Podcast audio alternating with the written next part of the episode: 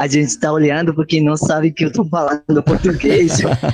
Exatamente isso eu ia dizer. Provavelmente outras pessoas é, próximas a você, não? E as pessoas estão escutando você falar português, certo? É verdade.